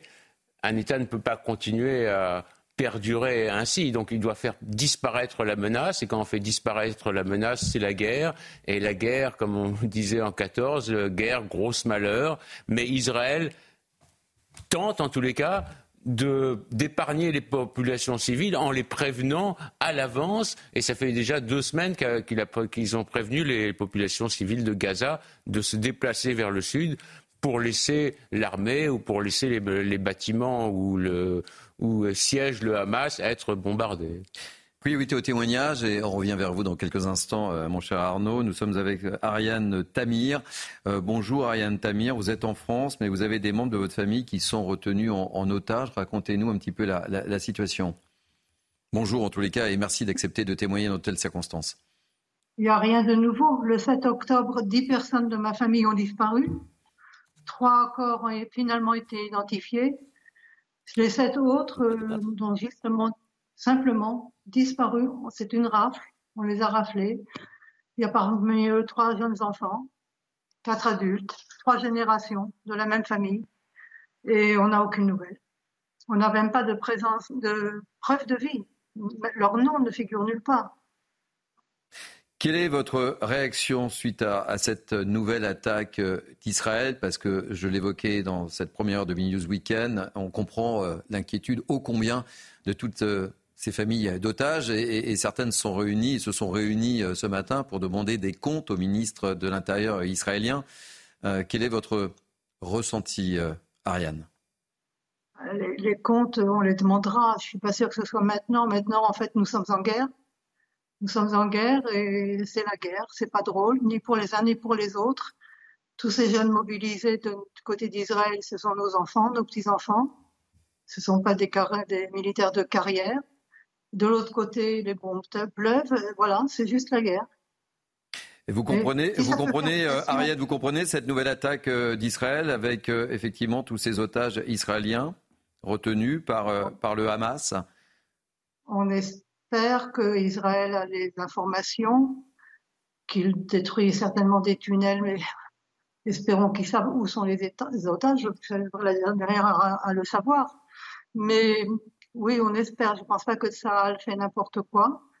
Ceci dit, euh, on n'en sait rien. Voilà. Merci je, beaucoup. Je pense pas, je, suis tout à fait d'accord avec ce qu'a dit Arnaud Clarfeld avant. Israël n'a pas le choix, tout simplement. On ne peut pas laisser des gens rentrer chez nous, égorger les bébés. Quand on dit égorger, ça, aurait été presque un, geste humanitaire, parce qu'ils n'ont pas fait ça de cette manière-là. Donc, euh, on ne peut pas vivre en paix à côté de gens comme ça ils, détiennent les otages, ont fait le plus possible pression, peut-être même par des bombardements là maintenant, pour que les, nations se réveillent, les nations fassent pression sur le Hamas, libèrent les otages et, voilà, avant ça, il n'y aura pas de paix, on en est bien sûr. Merci beaucoup Ariane Tamir, merci euh, mille fois d'avoir accepté euh, de témoigner dans de, telles circonstances. Merci euh, beaucoup. Réaction, Karim Zeribi, vous souhaitiez réagir au propos d'Arnaud euh, Non, j'avoue que je suis un peu choqué, pas dire effrayé, de, voir une position qui, manque totalement de nuances, de mon point de vue. En fait, a l'impression que Israël n'a pas le choix. Israël avertit les populations palestiniennes, donc c'est la faute des populations palestiniennes si elles restent là et qu'elles sont bombardées. Donc Israël aurait tous les droits dans ce contexte-là. Euh, tout le monde est d'accord pour combattre le Hamas, tout le monde est d'accord pour dire que le Hamas est un groupe terroriste qui a commis la barbarie le 7 octobre, tout le monde est d'accord pour dire qu'avec ces gens-là, la paix n'est pas possible. Mais je trouve que votre analyse manque de nuances parce que vous, évoquez euh, Israël euh, depuis toujours comme si Israël a toujours voulu faire la paix. on sait très bien que le gouvernement de Netanyahou n'est pas un gouvernement qui est en mesure de faire la paix. La colonisation qui est mise en place euh, et qui est soutenu par le gouvernement ne peut pas euh, euh, être une démarche qui va vers l'apaisement et, la paix. L'expropriation des Palestiniens de leurs propres terres, donc les 104 résolutions de l'ONU non respectées. Je veux dire, à un moment donné, vous omettez toute responsabilité du côté d'Israël. Je suis choqué parce que je pensais que vous feriez preuve d'un peu plus de discernement. Le Hamas et l'ennemi, mais pas le peuple palestinien. Or, ah. c'est pas parce qu'on a dit au peuple palestinien quittez vos, vos, maisons, déplacez-vous pour aller où? Mhm. Donc, on, doit avoir la permission de frapper des femmes, des enfants, des civils. On ne peut pas répondre à la barbarie par le massacre. Ce n'est pas possible, lorsque, surtout lorsqu'on est un État démocratique qui prétend respecter le droit international. Droit international, entre parenthèses, qui n'a jamais été respecté par Israël. Euh, Arnaud euh, Klasfeld. Il faut plus d'équilibre, mon Arnaud Klasfeld. Arnaud euh, Donc, ce que vous voulez dire, c'est qu'Israël n'a que ce qu'il mérite. mais, mais pour, pour, pour, souvent, je, vous laisse, Karim, Karim. Non, mais on laisse, grave, on laisse le moi, débat. pas qu'on me fasse dire hmm. ce que j'ai pas dit. Je condamne le 7 octobre. Je dis que c'est un groupe terroriste. On me dit, vous dites que c'est ce qu'il mérite. Hmm. Monsieur, ne me faites pas dire ce que j'ai pas dit. Arnaud nous fait le plaisir d'être sur ce plateau. Arnaud Klasper. parler. Arnaud Klasper. débattre. Je vous écoute. Israël n'a pas le choix. Il ne peut pas envoyer des fleurs sur Gaza. Il a fait ce que aucun État ne fait, c'est-à-dire prévenir les populations, dire aller plus vers le sud.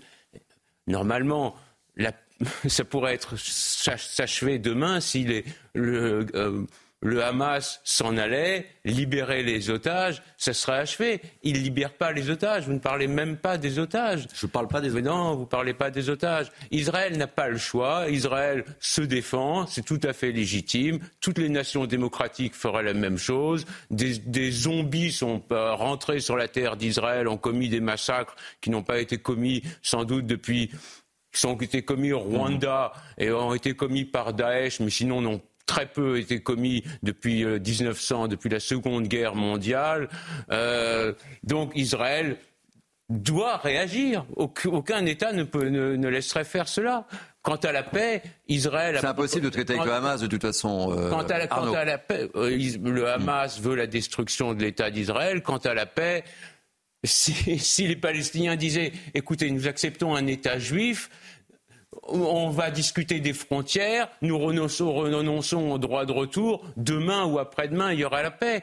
Israël a intérêt à la paix. Israël n'a aucun intérêt à avoir. Donc la politique qui est menée par Netanyahu et son gouvernement est une politique en faveur de la paix. La colonisation, ça n'existe pas. La politique et la, politique et la, continuation de.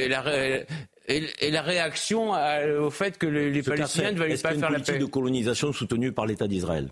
Ça dépend sur quel secteur. Il y a une, euh, une politique de même pas colonisation, c'est d'implantation autour de Jérusalem et certaines colonies. En Jordanie, il n'y a pas de, a pas de colonies. Il y a des colonies qui sont des colonies illégales, mais qui ont été démantelées, comme elles ont été démantelées à Gaza. J'étais à Gaza au moment des, du, du, démantèlement des implantations.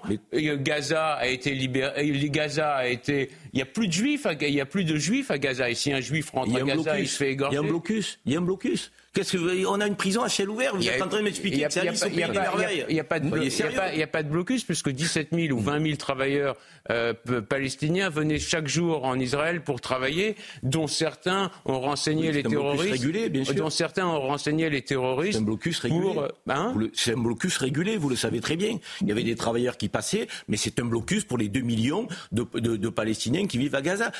vous, êtes en train de me dire qu'il n'y a pas de politique d'expropriation de colonisation soutenue par l'État d'Israël. Vous vous rendez compte ce que vous êtes en train de dire?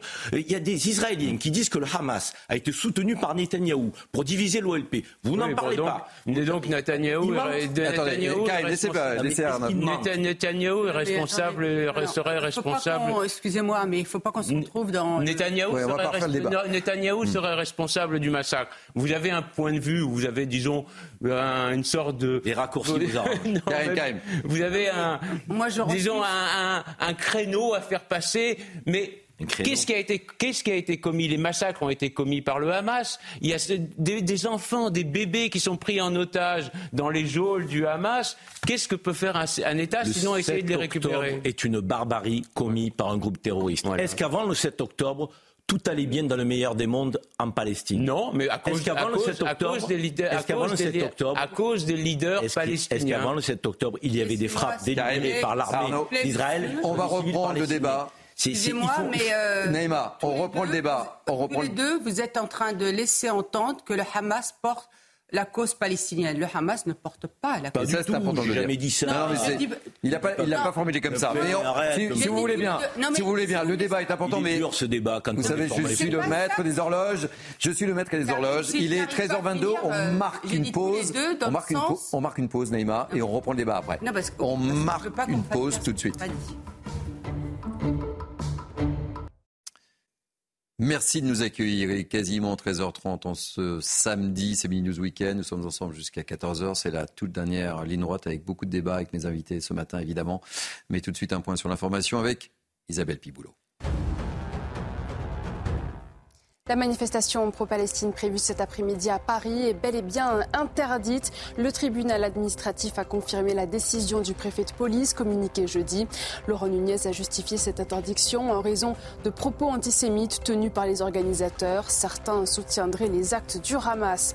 À Gaza, selon un dernier bilan, plus de 7700 personnes ont été tuées depuis le 7 octobre. Des équipes de la Croix-Rouge sont entrées dans le territoire où plusieurs dizaines d'ambulances ont été endommagées. Les bombardements bombardements israéliens sur Gaza s'intensifie. Cette nuit, un responsable du Hamas a été tué. 150 cibles souterraines, dont des tunnels utilisés par les terroristes, ont été frappées. Et puis un peu de légèreté. La finale de la dixième Coupe du Monde de rugby se tient ce soir à 21h sur la pelouse du Stade de France. Un face-à-face entre deux tyrans, deux titans, pardon, la Nouvelle-Zélande et l'Afrique du Sud, tenante du titre, en quête d'une quatrième couronne historique. Merci beaucoup, Tyran, oui, effectivement.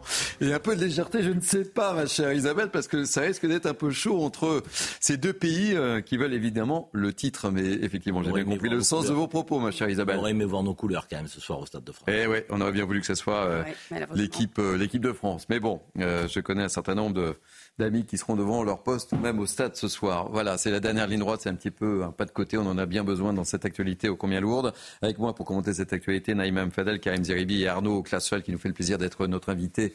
Et c'est avec beaucoup de plaisir que je vous reçois en tous les cas sur ce plateau.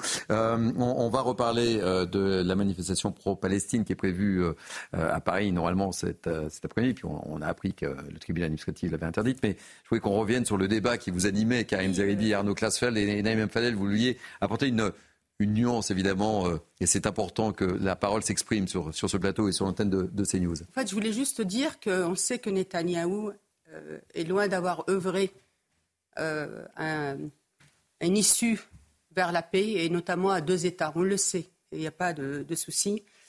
Et, et, je dirais même que, que l'ensemble des pays qui étaient concernés, à un moment pour eux, cette cause était devenue caduque. Mais si on aborde aujourd'hui, euh, à la lumière des exactions euh, du Hamas, on, brouille les pistes en fait. On laisse entendre malgré nous que le Hamas, justement, euh, a commis ces exactions, ces atrocités au nom de la cause palestinienne. Mm. Et c'est ce qui sort beaucoup dans ce qu'on appelle même la rue arabe. C'est-à-dire qu'à un moment, les gens, pour eux, c'est le, Hamas, c'est effectivement comme l'a dit Erdogan d'ailleurs, il a dit euh, mhm. c'est un, mouvement résistant euh, qui, euh, qui lutte pour, pour, pour un État palestinien et, notamment pour les Palestiniens. Enfin, ce que je veux dire, c'est que vraiment, il faut qu'on fasse vraiment attention et que, j'allais dire, à chaque chose son temps, si je, si je, si je puis dire. Voilà.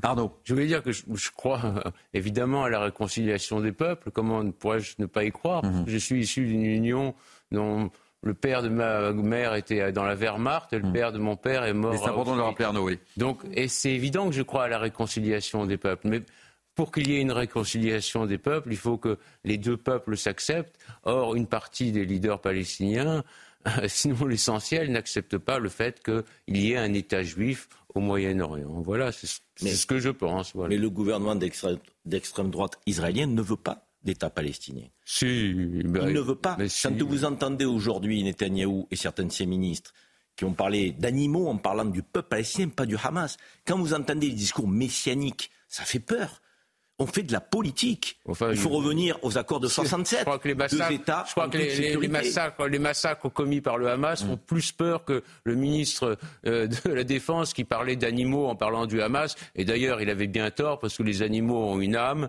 mm. et tandis que le Hamas n'a pas d'âme. Vous êtes en train de dire. vous êtes en train de valider un discours de, nauséabond, inhumain.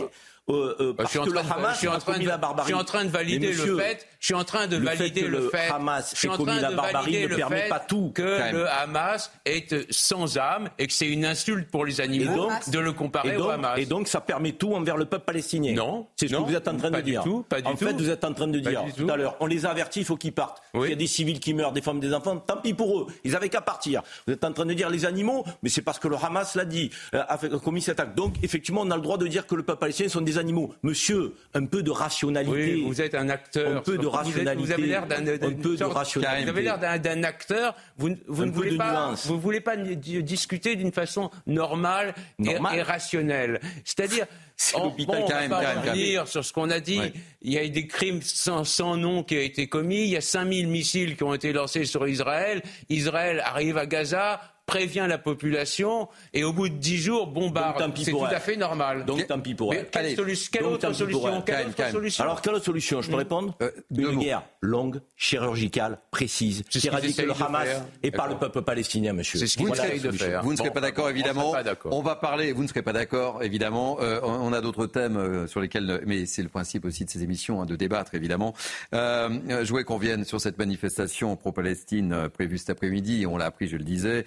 Elle est bien interdite par le tribunal administratif qui a donc confirmé la décision que l'on connaissait du préfet de police. Et on va retrouver sur place l'un de nos envoyés spéciaux euh, du côté de la place du Châtelet. Vous remarquerez que je ne donne pas son nom pour des raisons évidentes de sécurité. Euh, alors, euh, on en est où? Est-ce qu'il y a déjà du rassemblement? Est-ce qu'il y a un peu de monde? Place du Châtelet, racontez-nous tout. Oui, le tribunal administratif de Paris qui vient tout juste de rendre sa décision, vous l'avez dit, et qui a donc décidé de confirmer l'interdiction préfectorale de cette manifestation. Alors pour l'instant, il n'y a pas encore de manifestants qui sont sur place puisqu'elle était prévue initialement dans une heure à 14h30. Nous sommes place du Châtelet au cœur de la capitale et c'est ici que les manifestants s'étaient donc donné rendez-vous pour commencer leur déambulation dans les rues parisiennes en direction de la place de la République. Je dis c'était donné rendez-vous mais en réalité ils ont toujours rendez-vous puisque les manifestants les plus déterminés avaient d'ores et déjà annoncé braver l'interdiction de manifester.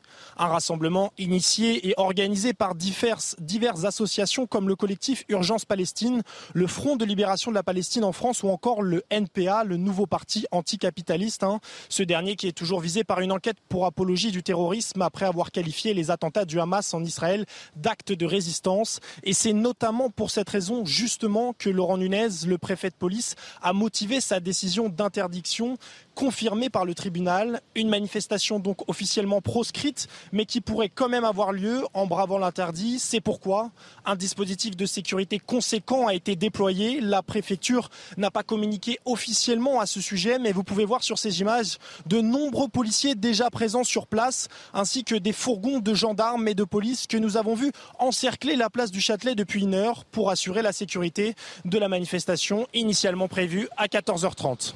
Merci beaucoup pour euh, ce témoignage et on verra effectivement si cette manifestation se déroule ou pas. Arnaud, un mot sur ces manifestations euh, pro-Palestine avec euh, les dérapages auxquels on a assisté.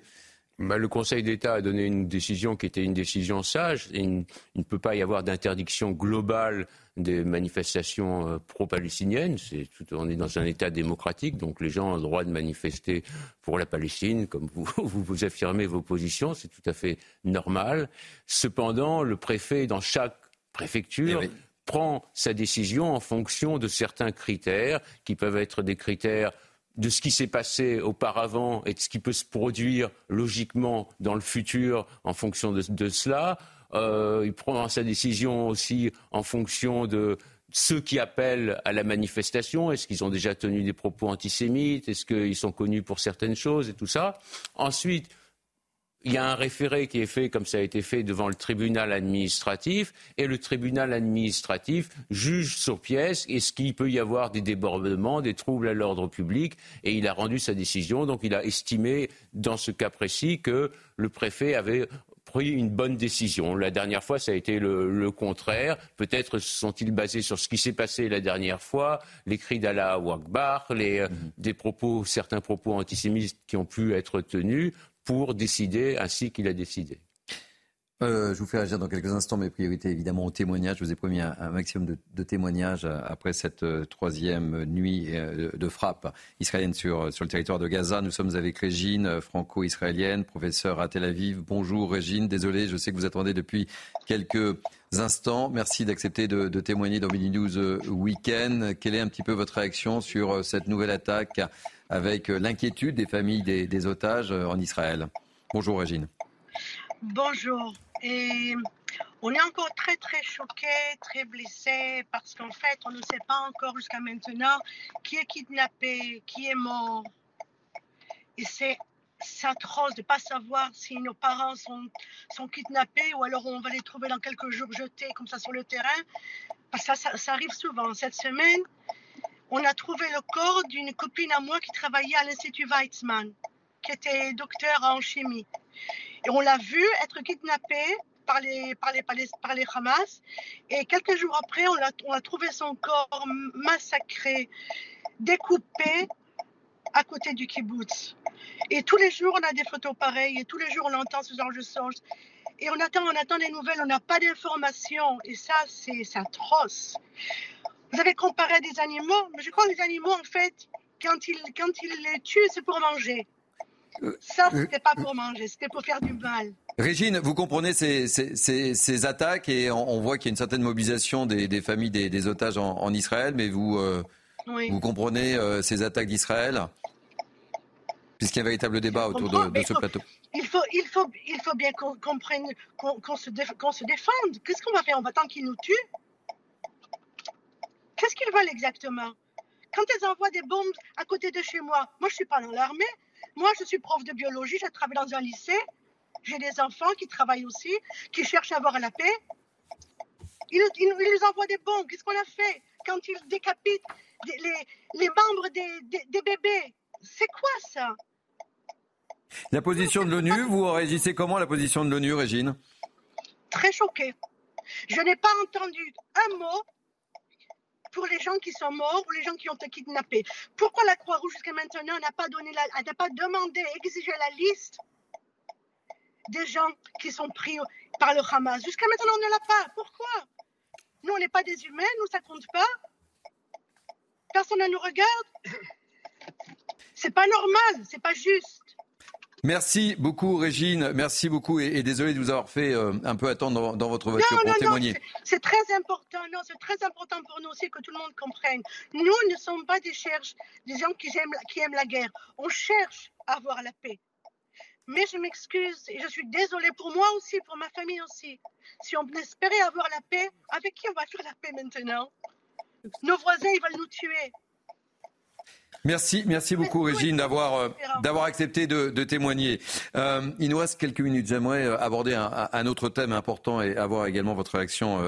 Arnaud, ce conflit entre Israël et Hamas importé en France, on le voit, plus de 700 plus de 700 actes antisémites ont été recensés depuis le 7 octobre dernier, date de l'attaque des terroristes. On voit les détails avec Maxime Leguet. J'ai un certain nombre de questions à vous poser et à vous aussi, Karim et Naïma. L'attaque du Hamas en Israël, les répercussions sur la communauté juive se font ressentir en France. Depuis le 7 octobre, nous avons recensé 719 événements ou incidents antisémites. Peut-être parce qu'il y a davantage de policiers et de gendarmes sur le terrain. Il y a eu aussi beaucoup d'interpellations. Nous en sommes à 389 interpellations en lien avec ces incidents. En 2022, le ministère de l'Intérieur recensait 436 actes antisémites sur l'ensemble de l'année. Des chiffres qui ont déjà presque doublé en seulement trois semaines une recrudescence et des chiffres inquiétants qui témoignent d'une atmosphère hostile à l'égard des Juifs. Ce climat est lourd et, nous sommes toujours dans, la crainte parce que nous savons que euh, là, nous parlons d'actes euh, antisémites, c'est toujours grave. Nous parlons d'une explosion aussi sur les réseaux avec des multiples signalements à la plateforme Pharos, mais nous savons aussi qu'il y a souvent des passages à l'acte plus graves. Avec près de 600 000 juifs, la France dispose de la plus grande communauté juive en Europe. Arnaud, vous ressentez ce, ce climat? Vous en parlez avec vos, parents? Bah, dès qu'il y a un conflit, oh, bah, mes parents me disent de faire attention à vélo, c'est tout. Mais euh, bon, quand il y a un conflit entre Israël et les Palestiniens, c'est normal, les Juifs s'identifient à Israël et les musulmans s'identifient aux Palestiniens. Bon, c'est quelque chose qui est logique, qui est logique. Maintenant, bah, euh, maintenant, il y a depuis, euh, il y a eu des actes antisémites, des crimes antisémites qui ont été commis, notamment Mohamed Merah en, en 2011 ou 2010. Tuer des enfants, ça n'avait pas été fait en France parce qu'ils étaient juifs depuis le, Moyen Âge. Mmh. Tuer comme ça, égorger. Maintenant, il y a 7 millions de musulmans. Il y a quand même, il faut voir, les, bon, les juifs sont partis de banlieue parce qu'ils voulaient pas être euh, embêtés, enquiquinés et tout ça. Maintenant, il y a 7 millions de musulmans. Il y a 600 000 juifs. S'il y avait des mots d'ordre pour tuer des juifs, Bon, il, y aurait des, il pourrait y avoir des attentats tous les jours. Il y a beaucoup de musulmans, de maghrébins qui travaillent sur les chantiers, ils ont des explosifs, ils peuvent prendre des kalachnikovs dans les banlieues. Donc pour l'instant, il y a une position qui est une position attentiste, je crois, des, des musulmans, et il n'y a pas de volonté politique, en tous les cas, de fomenter des attentats contre les juifs. Ça peut, ça peut changer, il y a toujours des déséquilibrés, mais s'il y avait une volonté politique de la part des musulmans ou des mots d'ordre, il pourrait y avoir des attentats tous les jours. Sinon, sur les réseaux sociaux, des menaces, il y en a tous les, tout le temps. Je, m'adresse à l'avocat euh, Arnaud, puisque vous avez également cette, cette casquette. Je voudrais savoir que, que, risque-t-on quand on commet un acte antisémite aujourd'hui en France? Qu'est-ce qu'on risque? Quelles sont les punitions très concrètement oh, Je ne sais pas, ça doit être quelques mois de prison, et encore, les mois de prison ne sont pas faits. Vous avez bien vu Soral ou de Dieudonné, ils ne sont, sont, pas allés en prison. Donc on peut commettre des actes antisémites et ne pas être puni bah, c'est aux tribunaux, ils, ils, hmm. ils, ont la possibilité, mais jusqu'à présent, ils ne jugent pas que l'incitation à la haine, à la haine soit suffisamment grave pour envoyer les gens en prison. Ça, ça me paraît évident, parce que ni Dieudonné ni Soral, alors qu'ils ont incité à la haine, euh, nié le génocide et tout ça, n'ont été envoyés en prison. Bon, euh, c'est cela, mais ils ont. On, ne risque rien. Ce que vous êtes en train de dire, on ne risque pas grand-chose, en fait? Non, inciter à la haine, si on risque des amendes euh, qu'on ne paye pas d'ailleurs, à mon avis. Il faut voir les choses techniquement, mais en tous les cas, si les deux plus grands antisémites ou ceux qui ont le plus incité à la haine et au négationnisme ne sont pas allés en prison, c'est qu'on ne risque pas grand-chose, non? Enfin, je sais pas, ça me semble logique. C'est pas de création, en fait, au final, ce que vous dites là.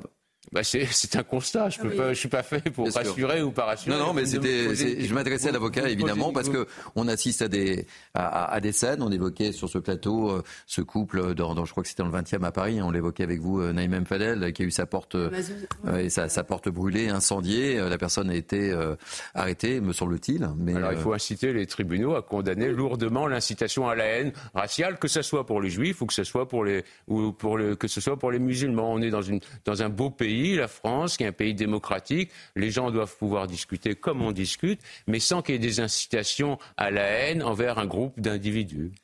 Karim Zeribi et Naïm Fadel, très rapidement. Je suis d'accord avec la, dernière phase d'Anno Karlsfeld, euh, de, que débattre, euh, opposer des arguments, euh, ne pas être d'accord. Ça s'appelle la démocratie, ça s'appelle le respect de. Et c'était le sens de ce débat ce matin dans Bini News. En revanche, je me porte en faux sur son analyse. Euh, moi, ma position sur la cause palestinienne, ça n'est pas du tout une position identitaire, qu'on ne se mhm. méprenne pas. Si les Juifs étaient à la place des Palestiniens, je défendrais la cause de la même manière, avec la même force, avec les mêmes convictions. Mhm. Moi, la cause que je défends, c'est une cause pour la justice, pour deux États, pour la paix, pour la sécurité. Moi, je, n'ai, mais alors, aucune approche liée à mes origines ou à ma croyance dans ce conflit. Et, que les choses soient claires. Encore une fois, je l'ai dit et je le mhm. redis que si des Israéliens étaient dans la bande de Gaza, étaient bombardés, recevaient 6 000 bombes, 4 000 tonnes d'explosifs, euh, euh, vivaient la colonisation, subissaient l'expropriation, je défendrais la cause israélienne. Mais enfin, les, Israéliens ont été massacrés dans le sud d'Israël, non J'ai toujours condamné les actes terroristes lorsqu'ils avaient lieu. Mais je suis dans une approche qui est celle de la justice. Et je ne suis pas épris d'irrationalité en raison des origines. Et je, je regrette que certaines de, mes compatriotes mm. de la communauté juive, certains, parce qu'il y en a beaucoup qui sortent effectivement de, de cette approche identitaire pour aborder la question de manière politique. Après, pour la communauté musulmane, l'immense majorité, croyez-le, condamne donc les actes antisémites. L'antisémitisme est un délit, c'est gravissime dans notre pays. Il, faut le combattre avec force et conviction. Il nous reste 30 secondes. Deux mots, euh, Naïma, et deux mots d'afin à Arnaud qui nous a fait le plaisir d'être notre invité. Simplement dire euh, que c'est insupportable, euh, inadmissible que nos compatriotes de confession juive subissent ces actes antisémites qu'ils doivent, pour certains qui ont témoigné, euh, ne pas montrer leur judéité, ne pas mettre de mhm. kippa, avoir peur en allant à la synagogue, c'est insupportable.